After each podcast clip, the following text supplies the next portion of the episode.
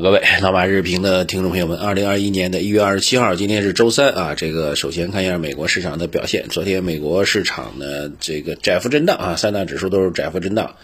呃，市场指数表现呢比较平静啊，标普跌百分之零点一五，纳斯达克跌零点零七，道琼斯跌零点零七啊。这个板块来讲呢，这个抗癌股、充电桩。氢能源、大麻涨幅居前啊，科技板块也出现了一些这个微幅波动的情况啊，没有什么太多可说的啊。美国这边消息面上没什么太多的变化，我们就简单带过啊。今天重点还是讲这个货币方面事情啊。昨天晚评讲了一些，今天呢，因为有些呃新的内容在，然后大家非常关切的就是这个昨天的大跌啊，会不会和货币政策转向有关系，以及未来如何去看待这个抱团股会不会？崩掉的这样的事情，我们今天重点来给他讲一下啊，啊，今天一大一小两个事情。首先讲一个小事情啊，这个 昨天我看晚上大概八九点钟开始刷屏啊，呃，这个话怎么说来着？叫做上海地区工商部门开始对茅台进行了一个管制的措施。呃，原话是这么说的啊，这个叫做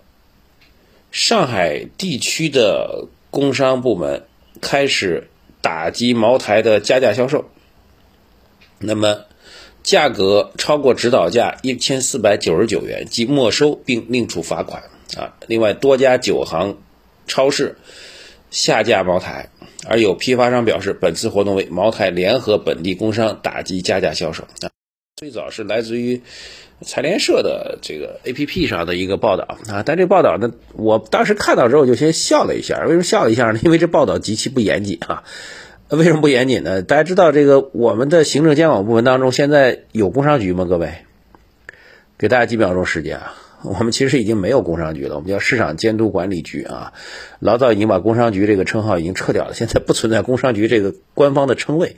如果是一个官方的正式报道的话。那这个报道的显然是存在巨大瑕疵的，所以我当时就在想，这这百分之九十是假消息吧？然后就想等着今天一晚上睡觉，早上起来应该就已经辟谣了啊，或者最起码这报道本身的发布者呢会做一个修正。但是呢，早上起来一看没修正，还是在那儿刷上海地区工商局，哪有这个上海地区工商局这个说法呢？我们你或者叫上海，哪怕你说错叫上海工商局也行，为什么要加个地区两个字呢？而且工商局三个字本身就已经不存在了啊，市场监督管理局啊，这才是规范的叫法。呃，但没有辟谣，所以目前为为止，这条消息到底是什么样一个出处啊？这个极其不严谨的表述背后是一个怎么样的？状况，我觉得现在还不太清楚啊。但是据说有一些跟进的报道，说已经真的采取行动。但我觉得好像有很多不太合理的地方啊，姑且放在一边吧。但对白酒来说呢，除了这条这条所谓的利空吧，当然目前来看是利空啊。但是不是真的利空？我觉得大家给我们一些消息来反馈一下。呃，之外呢，更多的还是业绩方面啊。昨天发布的水井水井坊的业绩是下下行的。啊，收入和利润都是下行的，另外几个龙头品种的利利润的增长也也对不起它那高高的估值，所以我觉得白酒板块更大的问题，或者说投资最大的问题，其实还是那句话，你可以给高估值，但是你的高增长呢？没有高增长，的高估值怎么能站得住呢？啊，所以这个先小的问题先带过啊，重点关注后面的问题。好，这个大的问题来了，就是货币到底转向了没啊？这个从昨天晚上到今天，我们昨天晚上也讲过了几个事情啊。第一个事情呢是，央行的货币政策委员会委员马骏啊，这个提出来直接点名说股市和楼市存在泡沫啊，这个让市场还是比较担心的啊。这个。简单点评，再重复一下，就是央行的货币政策委员会每年都会每一届当中都会有一些学者啊，学者很多时候其实是个人观点啊，呃，并不一定代表央行货币政策委员会的观点，而且央行货币政策委员会呢一般也没有官方的观点啊，他们更多的是一个讨论和研究的一个机构啊，并不是真正的实权的决策机构啊，这个真正的观点还是在于央行的官员哈，来自于这个国务院的定调，所以是一个。专家观点可以理解为，只是他因为有了央行货币政策委员会委员的身份，引发大家关注会比较高一点。否则，任何一个大学的经济学教授、金融学教授，也都可以发表类似的观点啊。这是第一个小小的点评啊。但是呢，他至少表明有人开始担心泡沫的事情啊，这是一个。另外一个就是，央行昨天啊，大家市场更关心的，其实央行昨天的逆回购。不仅没有这个增量，反而是大幅度的缩量啊，整个这个缩量层。力力度非常大啊，所以导导致，呃，这个隔夜的回购利率是飙升啊。昨天下午的时候，最高是飙到了百分之六以上啊，这是明显的短期的货币资金流动性偏紧的一个信号。这可能是市场真正担忧的事情，我觉得这应该是去解释昨天大跌很重要的一个理由，就是短期市场严重缺钱啊，短期的借借贷利率已经达到百分之六了，大家可以看看您这个呃这个余额宝或者货币基金是不是这两天的利率有也有上升的迹象，如果有的话，那就是缺钱的一个迹象，这一点对于呃股市、楼市这种资金敏感型的市场显然是构成比较明显的利空的啊，这一点大家不用去回避。第三个啊，就昨天我们晚评没讲的。央行的行长易纲在这个达沃斯论坛当中发表了一个讲话，那么其中提到核心两个点，一个呢就是中国货币政策将会继续支持经济发展，不会过早退出相关支持政策啊，这个好像让大家吃了个定心丸啊。另外一个点就是在回复的蚂蚁上市的事情，其实提到的点呢就是蚂蚁大概意思就是蚂蚁如果合规啊正常，那应该还是能够回归的啊。蚂蚁的事情我们隔开不讲啊，那个。一刚讲的内容就是还是保持一致性啊、稳定性等等，呃，三条跟货币政策有关系的新闻放在一起，那么总结起来的点评是这样的啊，呃，客观来讲，这个我们对于货币政策的定向就是叫不急转弯，不急转弯其实有两层含义啊，两层含义，含义之一呢就是要转弯，第二个就是现在不着急，但是呢，各位要深深的明确，这就是一个悬在头上的达摩克利斯之剑啊，就是它什么时候转，怎么转。说白了是监管部门一句话，因为既可以转，呃，确定要转，只是不急转啊，所以这句话呢，真的是有点太极拳的味道在。所以，不管是易纲讲的还是马骏讲的，某种上来讲，他们嘴上讲的都重要，但是也没有那么重要。关键是看市场的一个真正的利率状况。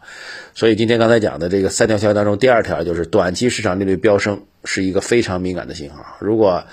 当然了，如果央行马上考虑到春节要到了啊，又迅速的在本周或者下周再投放一笔货币，然后把资金压下来，OK，那这这波就算过去了。但如果短期的利率一直持续在这样一个高的紧张状况的话，那对于股市和楼市，显然资金层面是构成比较明显利空的。所以嘴上说什么其实并不太重要，关键是看市场利率的水平啊。短期的这个回购利率现在已经超乎了市场的一个想象，这确实是一个实质性利空啊，这是要跟大家说清楚。当然呢，那如果后面调下去了，那我们就舒口气。如果继续保持，各位记性，如果继续保持一个高位利率的状况的话，那对于资本市场的压制作用还是很明显的。各位心里面要非常非常清晰这一点，好吧？听央行怎么说，官员怎么说和实际是怎么做的啊？这个还是要区分开来的。真正的还是要看具体的市场利率。再重复一遍，好吧？然后这个抱团股这个分崩离析的问题，其实有这么几个点啊。这个第一个就我刚才讲的，大的市场的资金利率会不会被收紧啊？第二个就是跟股市相关系的资金会不会收紧啊？判断方法很简单，就是新基金的发行没有那么火了，新基金不再是被抢购，不再是一夜售罄了，那就是一个非常重要的转折点啊。第三个点就是这些被抱团抱在一起、估值高高在上的公司。业绩出来之后，如果明显弱预期啊，就是还是那句话，业绩支撑不起高估值，那肯定也是要崩的。所以这是三个判断标准啊，给到大家啊，并不是说现在它就要崩啊，什么时候崩啊，如何崩，没人知道啊，我也不知道。但是判断的标准还是很清楚的啊，这三个标准各位自己去记清楚就行了。当然还有很多朋友问，那我如果持有这些抱团股，到底什么时候要去减仓呢？其实这个是一个技术操作问题啊，减仓是一个技术操作问题，你自己可以设定一个目标，比如说这个。高位股明显高估的股票，你是看得出来的啊！不要装自己看不出来啊！高估就是高估了，高估之后如果创出一个新高，回撤一般就从最高位向下跌了，比如百分之五或者百分之七，你自己设一个标准，你就至少先减掉一半啊！这是一个技术性的操作啊，当然也可能会减错，但是记好，既然如果问这个问题，那就定一个纪律去执行这个纪律啊，然后错了就认了啊，但是。好处就是，万一它一跌下来，跌跌跌不止的话，你最起码可以先止盈一部分的资金，先有一个获利的资金，能够兑现一部分的资金，好吧？这是一个纯操作层面的，仅供您参考啊。这个操作这事儿呢，短线或者买或者买卖这个找这个时机的操作是没有人能够把握去百分之百做好的，那是只有上帝和骗子才知道的事情，我们都不是，所以我们也不知道，只是把这方法建议给你啊。然后还是那句话，二零二一年各位在资本上投资，牛市后半程之后，市场整个波动会加剧。昨天这个波动不算大，可能还有更大的波动在后面，所以做好稳定防守是必须必须要考虑的事情啊！不要把我们前两年好不容易。通过低位啊，这个赚起来的钱，轻松的又被自己糟蹋光。还是那句话，牛市是绝大多数散户亏钱的重要理由。只是现在市场走得好了，很多人就飘飘然了哈。但是事实证明，牛市后半程、牛市的末期是绝大多数人真正亏钱的原因，不是你少赚，是亏钱的原因，好吧？